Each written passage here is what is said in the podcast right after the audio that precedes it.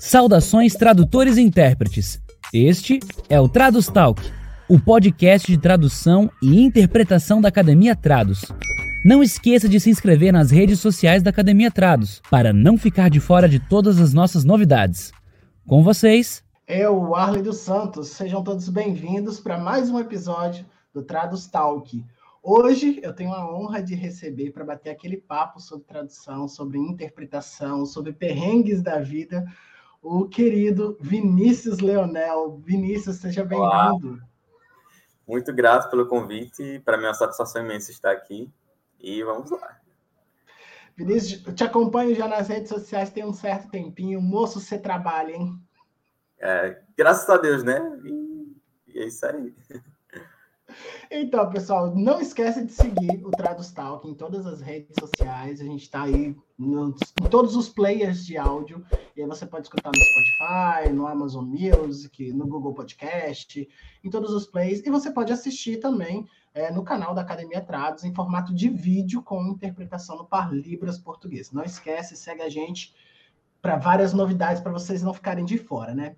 Vinícius, meu querido, primeira pergunta que a gente sempre faz para todos os nossos convidados é de onde que veio esse interesse em aprender língua de sinais? Por que o Par Libras português? Da onde que tudo isso surge? Ah, então, é, no meu caso foi um amor à segunda vista. É, no, foi no âmbito religioso, né? Eu, por volta de 10 anos de idade, tive contato com surdos, né? Quando eu ia às Testemunhas de Jeová. E aí eu não me dava assim, não tinha muito interesse. É, eles me cumprimentavam, eu via, né? Alguns surdos usavam aparelho. É, na hora das reuniões, né? Tinha um intérprete lá, mas assim, era diferente, porque eu, tinha, eu, era, eu era criança, mas nada que me impelisse a aprender Libras, né? Após alguns anos, né, que eu me, eu me afastei e retornei, é, foi um amor à segunda vista, né? Quando eu vi assim a, a, a, interpretação com língua de sinais do grupo de surdos lá e questão de, de segundos assim, eu não eu tenho que aprender aquilo. Eu já gostava de aprender idiomas, né? Eu já falava inglês na época, então é, isso foi por volta de 15 anos de idade. Então daí eu já tive contato com surdos, né? E até hoje nunca me desvinculei e não me vejo assim fora da área não sei se eu, se eu trabalharei né, como intérprete a vida toda, mas é, com a língua de sinais é algo que não vejo fora da minha vida mais. Entendi. E o inglês? Por que não trabalhar com um par inglês-português? Ah, então, atualmente já trabalho também com, com traduções em inglês, né? Interpretações também. Geralmente em casamentos, porque aqui é, em Alagoas não é tão comum assim essa, essa vinda de, de gringos, né? Que, que, que precisam do serviço. Mas geralmente em casamentos, né? É, já atuei bastante, inclusive, muito emocionante. É, e é isso. É realmente a área de tradução e interpretação, acho que ela já foi inculcada na minha vida há um bom tempo. Legal isso, cara. Você falou que você é de Alagoas, né? Como é que é, é a atuação profissional aí em Alagoas? É, quais são os principais contextos que você observa os intérpretes. Eu, por exemplo, nunca tive a oportunidade de ir ao Nordeste, nunca tive. Ainda não, mas nunca fui. Ainda não, nunca fui. Estou aberta a convites, tá, pessoal que tá ouvindo, me chama para ir que eu vou. Adoro viajar. Mas como é que como é que é o contexto de interpretação em Alagoas? Os intérpretes estão uh... alocados muitos na escola, como por exemplo aqui em Santa Catarina, que a gente tem uma demanda de interpretação educacional muito grande, em outros espaços por causa da universidade. Como é que é a realidade aí? Sim, então, eu atuo no Instituto Federal de manhã e à tarde numa prefeitura, né, no âmbito educacional, é, e sim, a, a grande, eu acho que 85% dos intérpretes que atuam hoje na área aqui no estado é, são intérpretes da, a nível educacional, né. Obviamente, a gente faz os freelas da vida, né, sempre tem um evento ou outro, mas assim, é, nada que seja, é, que seja um trabalho para aquilo, né. A gente, assim, tem as oportunidades, acaba fazendo, né?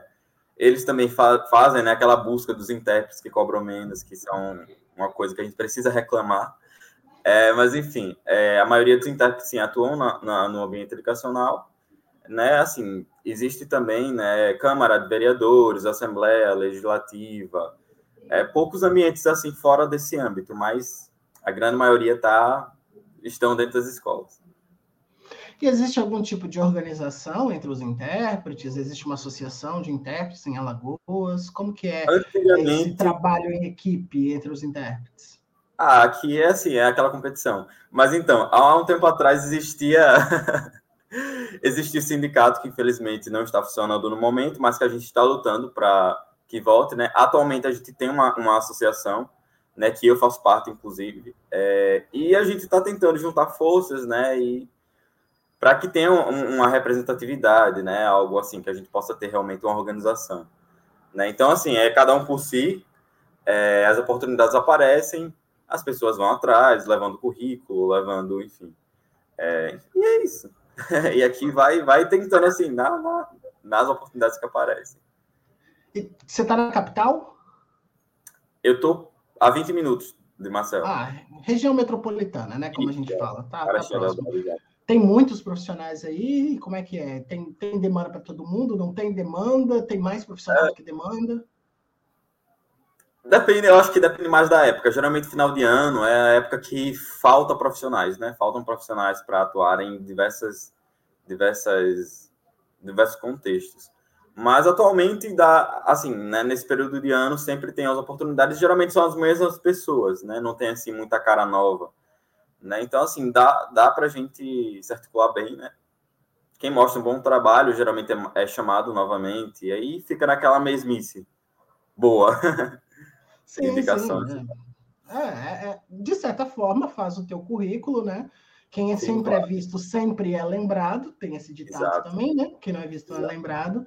E eu acho interessante, né? Como te falei, eu tenho pouquíssimas informações sobre Alagoas, sobre a situação da interpretação, mesmo não conhecendo o estado, mas tem outros estados que se destacam né, nessa questão, por exemplo, o Ceará, por causa da UFC, é, por causa de toda a articulação, conheço algumas instituições lá também, que alguns intérpretes que são empreendedores, e aí a gente tem mais notícias.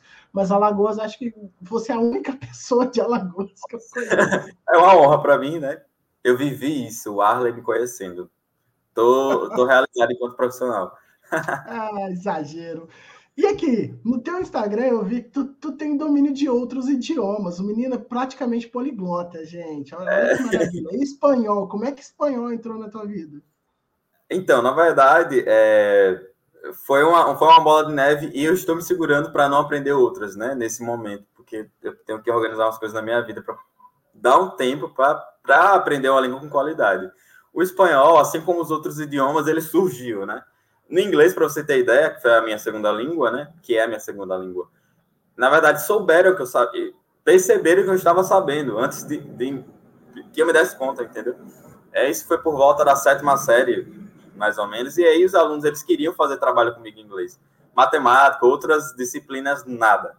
Mas quando chegava em inglês, ah, o Leonel comigo, né? Porque geralmente me chama de Leonel assim. Até que, tipo, eu tava sabendo falar, né? Eu, eu, eu, eu meio que assim, surgiu assim a luz, sabe? Apareceu a luz que eu já estava falando. E aí o espanhol da mesma forma. É, eu ainda tenho dúvida se foi a terceira língua ou se foi a Libras a terceira. Eu não lembro exatamente o momento em que qual das duas, né, surgiram primeiro. Mas assim, eu gosto de apreciar culturas, eu gosto de, de apreciar sotaques. Então, é, se eu escutar alguém falar uma língua que eu não conheça, aí eu já fico naquele, né, tenho que aprender aquilo. E aí. Eu conheço pessoa, uma pessoa que é igual assim. Ah, Viu uma língua diferente, nossa, quero aprender, quero aprender. Você tem uma ideia? Eu, tô, eu tô há anos lutando para tentar aprender grego. Tô na, tô na dificuldade, porque fica inventando, né? Aí é um mestrado, é um doutorado, aí inventa curso, aí inventa podcast. Uhum. É difícil conciliar essas múltiplas tarefas, né? Ainda tem o italiano. E o italiano, ah, como é que entra na tua okay. vida? Italiano, uh, da mesma forma, assim, não tem um motivo específico do porquê da língua. Embora o único idioma até agora que eu tive um certo, um certo não é bloqueio, mas assim algo que não é confortável para mim é o francês. Eu, não, eu tenho que, tenho que ir para um psicanalista para poder entender o que é está acontecendo comigo com o francês. Mas o italiano da mesma forma, assim, eu gosto de escutar, eu aprecio as pessoas falando, é, e eu quero para mim aquilo, entendeu? Eu quero. É, aí, aí eu começo a estudar, começo a aprender vocabulários aleatórios, fazendo frases, é, até que eu esteja falando, né? E sempre que eu vejo um gringo, uma oportunidade que dê para falar, né? Que eu não vou chegar no meio do povo do nada assim, né? Que geralmente as pessoas, quando vêm ao Brasil, eles não querem treinar o, o, a língua nativa, querem aprender o português, né? Ou não estão com tempo para ficar treinando a língua nativa com ninguém, né? Então, assim, eu tento dar aquela segurada também, para não. Né, com certeza, pessoal. Demandas de tradução de interpretação desses pares linguísticos, já sabem quem que vocês podem chamar. As redes sociais do Vinícius estão aqui embaixo na descrição do vídeo. Só vocês entrarem em contato, que o menino é polivalente, gente. Você sempre atuou no contexto educacional? Você falou que atua em outras, em outras demandas? Já, já atuei também na Câmara dos Vereadores, na Assembleia Legislativa. É, e aí os inúmeros, os inúmeros eventos da vida, né? Em várias áreas, saúde, é, até, até fora, assim, enquanto profissional, mas não atuante por contrato ou não, às vezes, sei lá, alguns surdos, né, que eu tenho um contato de vida mesmo, assim, e estão precisando, eu não vou lá esperar que a instituição entre em contato, que eu sei que não vão entrar. Então, eu acabo também fazendo esses serviços voluntários, né, essa palavra é muito feia, pesada, mas, enfim, infelizmente a gente, é, por inúmeros motivos, a gente acaba, né, não, eu acredito que existe, existe uma, uma demanda para o trabalho voluntário do intérprete. Eu comecei a atuar contra o intérprete enquanto voluntário, também em contexto religioso. E eu acredito que o voluntariado ele tem um, um espaço aí, ele, ele é, é benéfico para a gente. Eu acho que a grande questão que você coloca é que eh, o voluntariado ele é prejudicial para nós quando ele é institucional. Então, Sim. se é uma instituição isso, se, se os intérpretes se submetem... que acabam se tornando intérpretes, a grande massa das pessoas que acabam se tornando intérprete, porque eu, por exemplo, no meu caso, eu não me tornei intérprete porque eu senti algum tipo de chamado. Assim, não foi, não é o meu caso, né? Se alguém acha que, né, que é muito comum a gente escutar isso. Mas eu tenho a Libras como é uma responsabilidade muito mais do que é, é sentimentalista, entendeu? Então, é, eu percebo muitas pessoas falando que querem se tornar intérpretes para ajudar os surdos. Eu fico, vão ajudar o quê, finalmente? Porque, tipo, se eu for para um, para, sei lá, eu vou para o Canadá e não falasse. Eu não falo francês, por exemplo, né? Sei lá, eu vou para uma província lá que fala francês, eu ganho uma bolsa de estudo e como é que eu vou ter acesso às aulas? O, o intérprete, ele não está lá para ser meu amigo, né? A gente pode criar um vínculo, que isso é natural, mas, tipo assim, o objetivo dele é justamente. Ele gosta de, de manipular as línguas, ele gosta de dessas trocas culturais, então é, o peso é muito mais profissional do que apenas o sentimento dele ter pena de um estrangeiro que foi para o país para ter acesso à informação naquele idioma. Então, acho que as pessoas ainda não têm muita mentalidade assim, o porquê que elas querem trabalhar como intérprete, né? Eu acho que essa, essa questão do, do, é, do capacitismo é muito forte ainda mesmo que eles não entendam que são capacitistas, mas acabam sendo, né? E também acho que isso também parte dos surdos, né? Eu acho que eles também deveriam mudar a própria realidade, porque o ouvinte sempre vai ter o privilégio de ouvinte. Então, acho que essa responsabilidade também é muito mais deles, né, enquanto usuários e recebedores, do que da gente que está que estamos atuando na área. Né? Eu acho que é preciso mais discussões a respeito dessas questões. Assim. Eu acho que pelo fato da profissão ter surgido nesse contexto assistencialista, porque se a gente for pegar aquele livro azul, azul não, aquele verdinho da Ronice, que aliás eu vi que você tem uma foto no Instagram com ele, você gosta bastante desse livro, né? Se a gente for pegar ah, esse livro. Fala de várias, é... várias situações e tal. Uhum. Ele diz né, que nós começamos no contexto assistencialista, ali na década de 80, o pessoal que é de 80 aí nos, nos confirme ou corrija se a gente estiver errado, né, aqui nos comentários. Mas pelo fato da gente é, surgir enquanto profissão, enquanto atuação, um contexto que é, por natureza, assistencialista, que é o contexto religioso, e aí envolve outras questões, o contexto comunitário, que também se insere aí, é, o contexto de textos sensíveis, né, os textos religiosos, que também se inserem aí, é, as pessoas elas, elas pegaram esse assistencialismo, essa forma de trabalhar e trouxeram para o ambiente do mercado de trabalho. E aí, como que você observa essa questão? Você até comentou que existe ainda esse capacitismo, de certa forma, internalizado nos só o fato de, Só o fato das pessoas, né, nas religiões em si, acharem que já estão aptas, né, sei lá, eu recebi um chamado e na minha igreja tem Libras, então eu já posso trabalhar como intérprete é, por exemplo, eu vou dar um exemplo aqui. É, uma família de surdos estavam precisando de um intérprete para religar a energia. É, a intérprete ela não tinha domínio, a, a, a, a que se diz intérprete, né? Ela estava na igreja, beleza, mas assim, uma coisa que é tão comum que ela até pode ter experienciado, ela foi lá conseguiu resolver, né? Ela sozinha, assim, a surda falava, mas ela, ela mesma sabia o que era preciso fazer, beleza. Essa mesma surda precisou de um atendimento médico. E aí são sinais específicos, né? É um, é um, é um, um funil mais, bem mais fino, né? Do, dos termos que você vai usar na área e tal. Resumindo, a intérprete, ela marcou o médico errado, é, falou a informação errada para a surda, e aí eu falei, a culpa é sua. Você sabia que ela não tinha domínio da língua de sinais, então por que, que você aceitou ir com ela? Se você tivesse lá morrendo, falasse que era dor no coração, ela ia dizer que era na cabeça, ou enfim. Então, assim, é, é, eu percebo que eles não têm esse cuidado, eles não entendem a real, é, é digamos assim, o sumo da, da profissão do tradutor-intérprete, porque não é ajudar né? Então, por mais boa vontade que você tenha, mas se você não tem o domínio do idioma, você vai prejudicar. Prejudicar sim, porque você pode passar anos, né, sei lá, trabalhando na educação, prejudicando a vida dos surdos e não tem uma câmera lá lhe gravando para ver como é que você está atuando. E de repente, numa atuação dessa mais pública, você manchar toda a sua reputação e nunca mais trabalhar, que isso pode acontecer, né? Então, eu percebo que eles não têm esse cuidado de de buscar de sair da zona do conforto, de dominar uma informação, de não entender e falar que não entendeu, de ir atrás. É sempre nessa questão de, ah, é, é, eu tô com um coração bom, eu tô querendo ajudar. Né? Então, eu percebo esse, essa falta de claridade da parte deles também, e de, não sei se é falta de, de, de, bom senso, eu acho que não vai muito por aí, né? Porque eu acho que a pessoa não ia querer se colocar numa situação dessa, mas é, a nível também de esclarecimento geral, as pessoas não conhecem o trabalho do intérprete. É, enfim, é uma bola de neve negativa que linka várias, várias questõezinhas. Sim, então nem sempre a culpa é do intérprete, né? Não, nem sempre. Inclusive, eu tava com aquela camisa lá, né, da, da Catius. Eu precisei, era para estar com ela aqui agora. Ai, não, tranquilo, de boa, meu querido. Como é que é a formação de intérprete aí em Alagoas? É, é, como que funciona? É, se faz curso de Libras? Como que é essa é, Então, periodicamente, periodicamente, é, existem cursos né, profissionalizantes para tradutor intérprete de Libras. Aqui no estado não existe o bacharelado presencial. Eu faço, mas é AD, né? É a distância. É, então, assim, aqui existe a licenciatura na, na Universidade Federal de Alagoas, né? É, mas... Qual é o da universidade?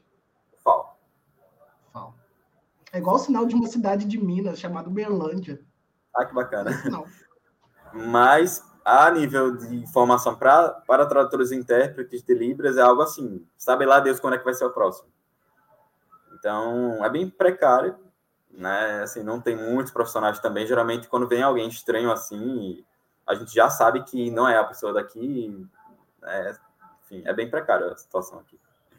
Você falou que é aluno do, Pode me convida que eu vou, gente. Já falei que eu vou, vou para Alagoas, É só falar. Ah, vamos, vamos organizar uma semana de formação. Vamos, vamos embora, uai. Não tem problema não. Você falou que você é aluno do EAD, né? Então, como que você enxerga a formação do intérprete no EAD? Porque a gente, a gente conversou com a Elaine, a Elaine Vilela, ela é de São Paulo e ela também é aluna egressa de EAD, mas em outro âmbito, né? No âmbito da pedagogia, mas atuando com guia e interpretação. E aí, como que você se sente como um aluno de EAD? Você acha que o EAD ele supre as necessidades? É, a formação ela, ela é uma formação sólida? O que, que você entende? Porque a gente não tem letras libras em todas as unidades do, federativas do Brasil. A gente não tem. Então, uma solução é o EAD. Só que aquilo, aí eu fico. Tem muitas pessoas que acham que é legal, tem outras pessoas que já não acham que é tão legal assim. Qual é a sua opinião sobre isso? A minha opinião é que, enquanto profissional, eu tenho que ir atrás da oportunidade que aparece. Porém, nem sempre a oportunidade, digamos que seja a nata da oportunidade. A gente sabe que existem pesquisas da Libras, né? Só que ainda, eu acho que na melhor instituição aqui do Brasil ainda é incipiente essa, essa, esse ensino da própria língua de sinais, porque é uma língua que, assim como qualquer outra, está em pesquisa, mas é uma pesquisa muito iniciada agora, muito bebê ainda. Né? Então, assim, se nas próprias universidades federais ainda faltam essa, é, é, essas claridades a respeito da língua de sinais em várias questões, agora você imagina isso a nível é, EAD, não que eu esteja minimizando. Na verdade, eu estou sim, estou minimizando, eu acho que o ensino presencial é melhor, eu acho que eu teria um, um aproveitamento muito melhor enquanto aluno também, presencial, mas partindo da oportunidade que eu tenho, da realidade que, que é a minha. Eu fico bastante preocupado porque é, são pessoas que têm formação na área, e aí a gente sabe que existem profissionais e profissionais. É, nem todos os profissionais têm aquele domínio da, da Libras em si, daquele não tem essa vivência com surdos, não sabem. É muito mais teórico do que uma. É uma teoria muito congelada, entendeu? É aquele negócio assim, aí você fala, falar sobre isso, então eu vou passar isso, mas é, é aquela, aquele passar, né? Passar entre a época, essa palavra é tão estranha, passar isso para o aluno. É, é um passar muito frio, entendeu? É muito frio, assim, você não tem muita margem para pesquisar, para perguntar muita coisa ao professor, sabe? É aquela coisa muito dada, assim, é muito direta. Então, assim, eu sinto essa falta, eu aprecio bastante o ensino da UFAL, eu acho que, acho não, são professores que têm uma qualificação muito boa, é, eu vejo a grade curricular também, que é muito parecida, né, em alguns aspectos, mas a qualidade do ensino, né, eu percebo essa, essa, essa diferença, esse impacto que os alunos têm no presencial, mesmo não sendo curso de bacharelado, do que os alunos do bacharelado em que eu, em que eu estudo. Mas é um, é curso bom, né? Eu acho que também, independente de onde você está, você também vai fazer a qualidade do seu curso, porque não adianta você ter a melhor oportunidade se você não busca. Então, assim, eu, no meu caso, eu não sou muito de esperar as coisas aparecerem. Se eu gosto, eu vou atrás. Se fosse esperar, por exemplo, aqui, se aqui tivesse cursos de idiomas, eu acho que até hoje eu não falaria nem, nem a própria língua de sinais porque aqui é muito, né? Eu acho que também pelo tamanho do estado, pela, pelo, pelos interesses daqui, né? Aqui não tem muito interesse em aprender uma outra língua, né? Eu acho que também isso é um problema nacional. Eu acho, eu vejo como um problema. Né? O Brasil ele não, não tem esse, esse, não inculca muito os brasileiros a aprenderem uma segunda língua, porque por questões políticas, né? Os brasileiros não não necessitam, entre aspas, né, de outro país para poder desenvolverem, enfim. Então, assim, é, voltando né, para a pergunta central, eu acho que eu fico, na verdade, preocupado com o ensino EAD, né, da qualidade, se ele realmente vai dar a margem que o aluno precisa para que ele. Né, ninguém sai de lá perfeito, mas assim, pronto para poder atuar. Porque imagina um médico, por exemplo, sei lá, um cirurgião que não tivesse domínio na hora da cirurgia. Então, quem ia querer se arriscar para fazer uma cirurgia? Então, acho que, por mais que a pessoa saiba falar, a gente tem que ver a prática, né? Como é que ela interpreta, como é né? Enfim. E aí, com o tempo, a gente vai melhorando e tal, mas eu fico preocupado. E qual que seria a solução, então, para essa questão? A solução seria orar para que tivesse. apelar para a fé. É, tem que apelar para a fé e que, assim, os professores se capacitassem mais, tivessem mais um conhecimento mais profundo, né? Tivesse mais domínio do que está sendo passado né, não precisaria ser presencial. Seria muito interessante, né, se você tivesse um professor de preferência surdo, é para que você já saísse da zona do conforto da sua primeira língua, para que você aprendesse aquele conteúdo diretamente na, na, na, na língua que você está aprendendo, tirasse dúvidas, manipulasse mais a, a, própria língua de sinais, entendeu? Saísse mais dessa zona de conforto do português de receber tudo pronto, entre aspas. É, eu acho que parte por aí. Mais formações, né, mais professores, é igual a questão da escola bilíngue. Não adianta construir o ensino de o que seria o, o melhor qualidade para o sul, se não tem profissionais, vai, vai construir o prédio, vai beleza, vai estar tá lá, mas quem é que vai, quem é que vai atuar? Porque Sim, também é outra, é outro, é outra questão, né? Esses professores bilíngues de hoje. Conheço muitos que eu indicaria, mas é, é, é uma situação muito precária ainda. Eu, eu percebo essa. E a gente esbarra em questões econômicas também, né? Quando a gente fala é. de, de educação bilíngue. A gente Pois Como é. é que eu vou construir uma escola que vai atender um número X de alunos? Porque surdez. Várias, várias localidades, né? E tem transporte para trazê-los, é, profissionais é. a serem pagos. A é, própria construção. É, a, a, gente fala, a escola bilíngue é uma boa? Sim, é excelente. Só que tem um fator econômico que as pessoas não levam em consideração. Que já escola... não querem contratar o próprio profissional que fica dentro de uma, de uma sala regular. Imagina construir uma escola só para os alunos. Exatamente. E a surdez no Brasil ela é uma questão de saúde pública. 95% dos surdos que nós temos no Brasil é em decorrência de rubéola. Então é uma Isso, questão é. de saúde pública. E aí vai continuar nascendo surdo? A gente não sabe. Então essa escola vai chegar uma hora que ela vai saturar de aluno. E aí o que, eu vou fazer com esse instrumento social que é a escola que foi construída? Algo interessante, né, que eu percebo assim a nível federal, né, sem puxar muito para lá do A e B, enfim, eu não tenho muito, não perco muito meu tempo. mas eu percebo que isso também foi uma estratégia de economia. Porque imagina, sei lá, o intérprete foi, foi concursado no Instituto Federal e o aluno surdo desistiu. Ele, tá, ele não pode ser exonerado do cargo dele, já que ele está sendo efetivo porque não tem a demanda, mas, sei lá, poderia usar ele outra em outra questão, né, dependendo da formação dele, da, do que pode ser aproveitado. Então, eu acho que a nível nacional, imagine quantos alunos surdos né, poderiam desistir e quantos intérpretes estariam né, efetivos e, e aí, vamos fazer o que com eles? Vamos mudar, vamos mudar. Acho que por isso que então, também é, o nosso concurso ele é tão complicado. Como é que você coloca aí uma vaga de concurso para intérprete, sendo que, por exemplo, em alguns estados você tem uma demanda que é gritante. Aqui nós temos o campus Palhoça Bilingue do Instituto Federal, por exemplo, que a demanda vai ser eterna, porque tem professores lá que dependem de intérprete pela questão da surdez, pela questão da comunicação em outro idioma, ad eterno. Então, nessa situação, aí sim a gente vê a necessidade. Agora, eu vou pegar, concursar no intérprete para uma cidade que tem pouquíssimas, pouquíssimos alunos daquele instituto, um aluno é surdo. Então, é. a nossa profissão ela não avança em muitos aspectos por causa da grande barreira econômica que, que está envolvida ela, né? Pois é, faz sentido mesmo. E é preocupante também, né? Sim, muito preocupante. Para a gente deixar o assunto um pouco mais leve, o que, que você está lendo agora? Uh, então, estou esperando um livro que alguém disse que ia mandar. Ah, na verdade, sou eu que estou faltando mandar, mandar uma localização. Nesse momento, eu tô, tô iniciando um livro, literalmente iniciei a capa dele, sobre aspectos tradutórios. Eu não, me, eu não me lembro agora do título do livro, ele também não está aqui perto.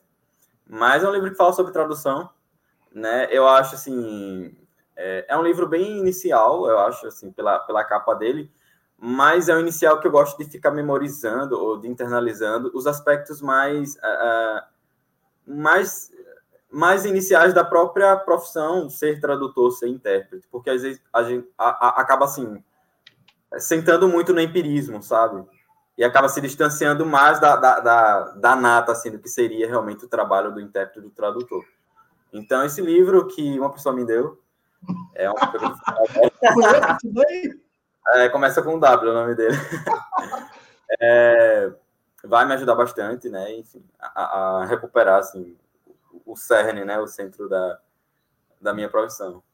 Sim, para contextualizar, né? Você esteve aqui em Florianópolis. Como é que foi a participação aqui no Congresso? tive a oportunidade de conhecer presencialmente né, no Congresso. O que, que, você, o que, que você achou do Congresso? Como é que foi? Ah, foi um misto de emoções, né? O próprio. Às vezes eu sinto falta dessa, desse aprender né, sobre língua de sinais. A gente acaba escutando muita coisa repetida, muita coisa, muita mesmice. Então, um congresso que envolve a língua de sinais, assuntos né, é, é bem profundos da Libras, né? Para mim foi uma satisfação estar lá. É, e sem contar né, as associações, é, é, os, os, contatos, os novos. Né, o, o, o, nosso networking né, que aconteceu. Foi muito bom encontrar profissionais que eu já tinha contato por redes sociais né, há muito tempo, assim, de repente encontrar lá, tipo Arley da vida. É, foi muito bacana. Gostei bastante. Comigo. O clima também, né? Que aqui em Alagoas, eu acho que na, na pior chuva não chega a 16 graus.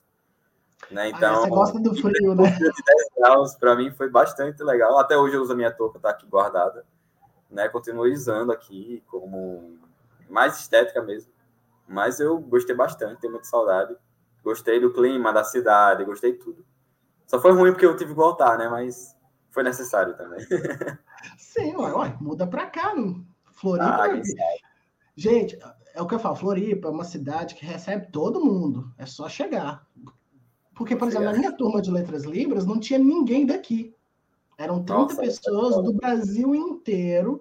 A gente tinha uma menina do Maranhão, Marcela. Marcela, beijo para tu. Tô com saudade de você. Você sumiu, hein, Marcela? Vem aqui no podcast também. Marcela do Maranhão, tinha gente de Minas, eu de Minas, tinha gente de São Paulo, de tudo quanto é estado. Vem para cá, Florianópolis, meu filho. Emprego é o que não falta. Trabalho aqui é o que mais tem para ser tradutor. Deixa eu acabar meu falado que eu vou Vou saber o que eu faço na minha vida. E você atua mais como intérprete ou mais como tradutor? Você percebe a diferenciação dessas atuações? Sim, a demanda é muito maior com a interpretação simultânea, né? É muito maior. É como tradutor só em algumas produções audiovisuais, né? Em que mandam para a gente o material, a gente acaba traduzindo. Né? Textos pouquíssimos, né? Enfim, é mais a interpretação mesmo e muito mais forte a simultânea. E esse ano eleitoral, muitas demandas?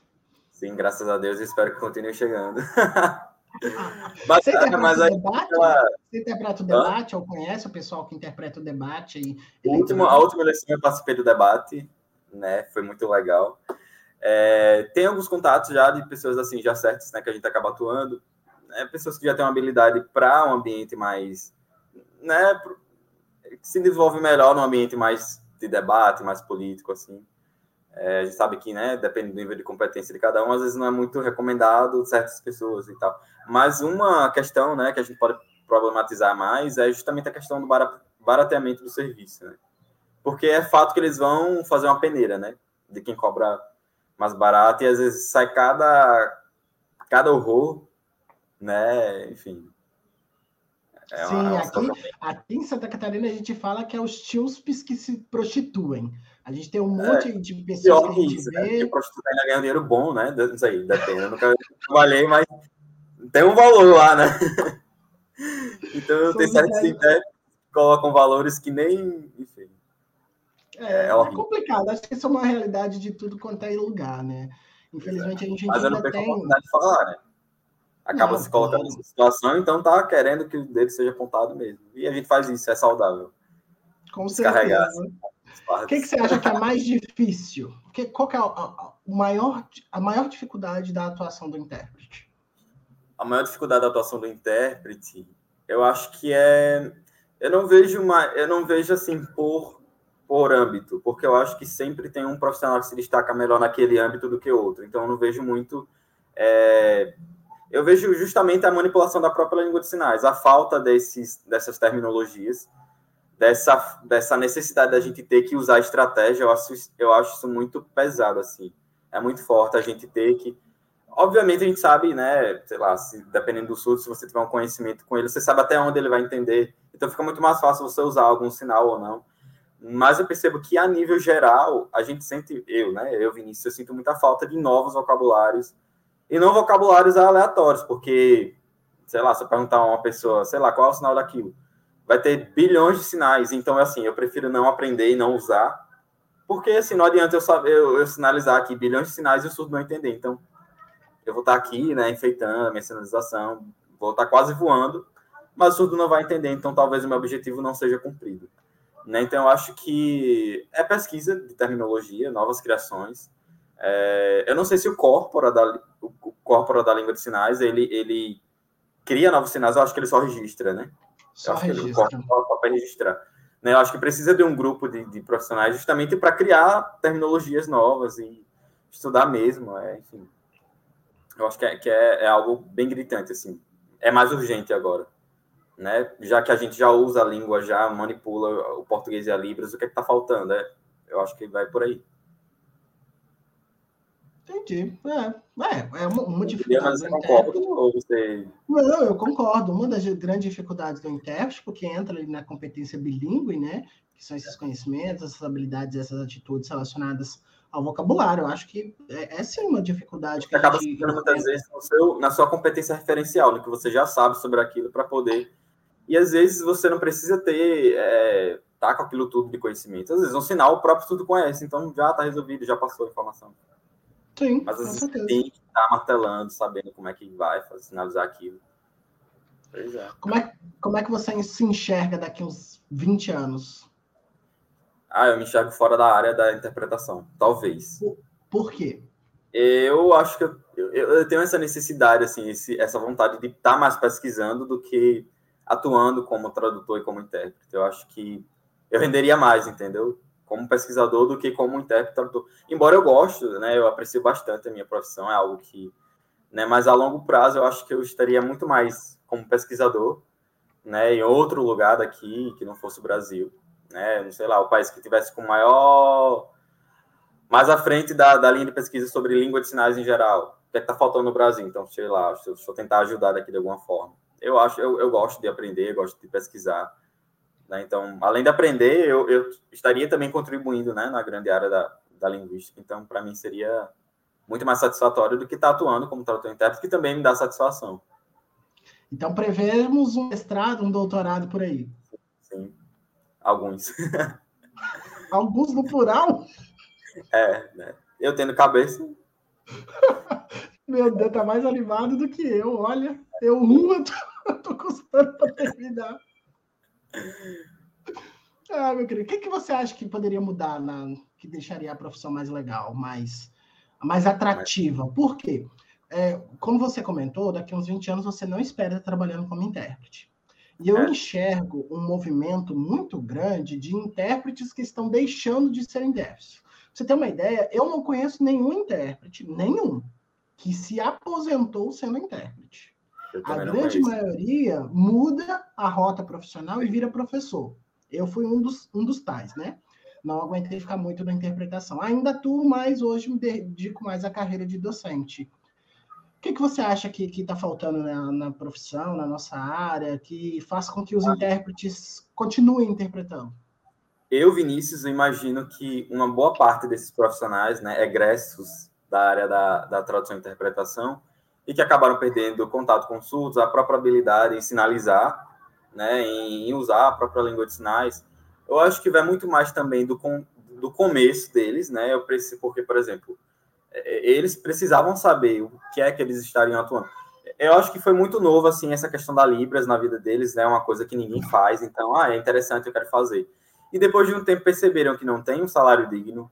É, eu acho que também um, um, dos problemas é os próprios surdos, às vezes, eles terem contato com surdos que não sabem a própria língua, então eu acho que é meio que desfantasia, né, o uso da língua de sinais. Aí eu gosto de ter contato com surdo, mas o próprio surdo não sabe Libras. Então eu acho que a falta de, de um salário digno, é, essa falta de, de, de, própria aquisição da língua entre os surdos, essa falta também de onde buscar um desenvolvimento, falta de formação continuada, é assim, eu acho que o empirismo é muito forte e atrapalha bastante a vida da, do crente. Então, acho que muitos deixam a área, porque vem a área da, a área da docência como uma oportunidade mais firme, né? Mas tem uma base, uma estruturação muito maior para ser vivida a longo prazo do que a área da interpretação com a língua de sinais especificamente. Né? Porque aí o contrário, né?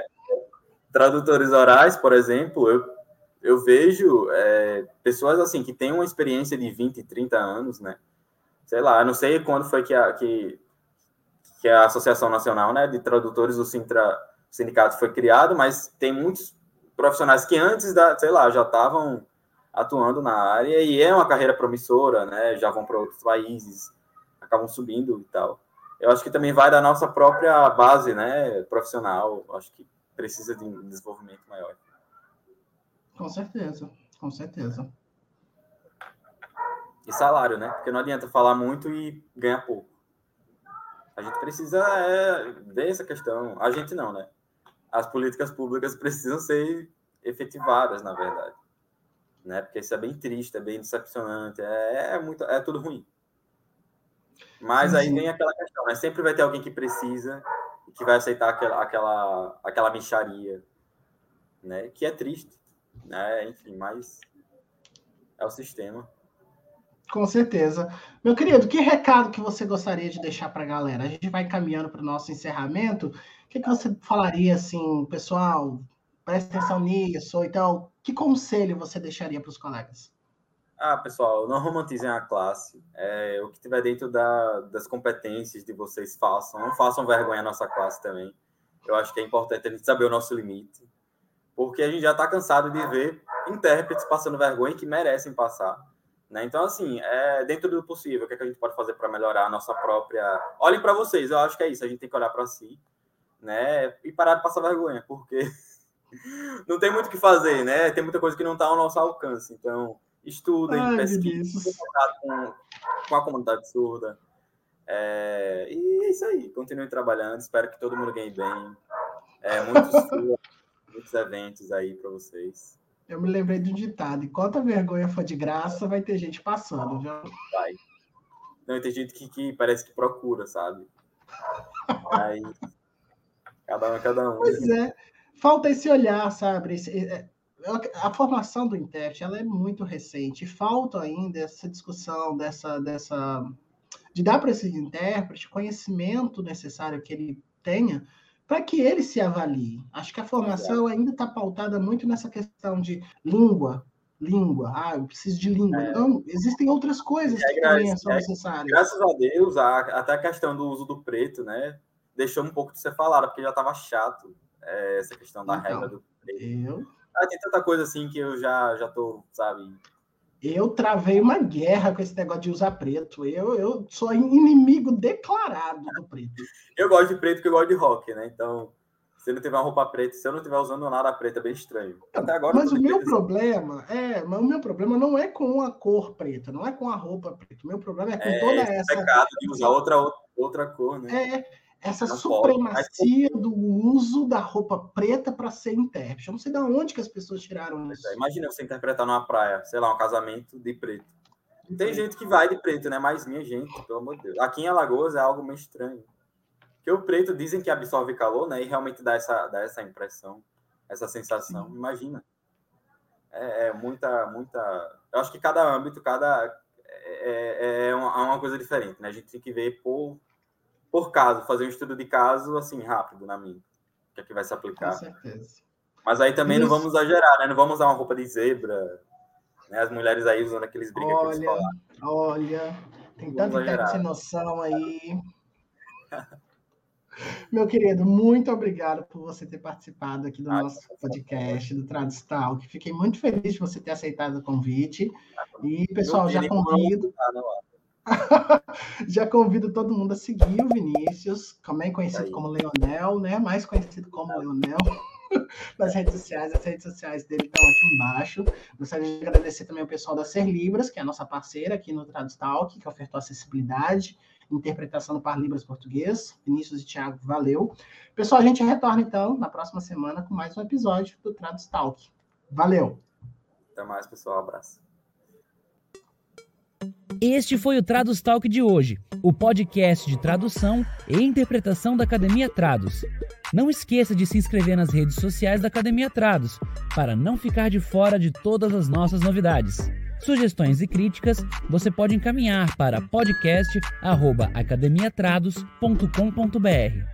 Até lá, lhe desejamos boas traduções e interpretações.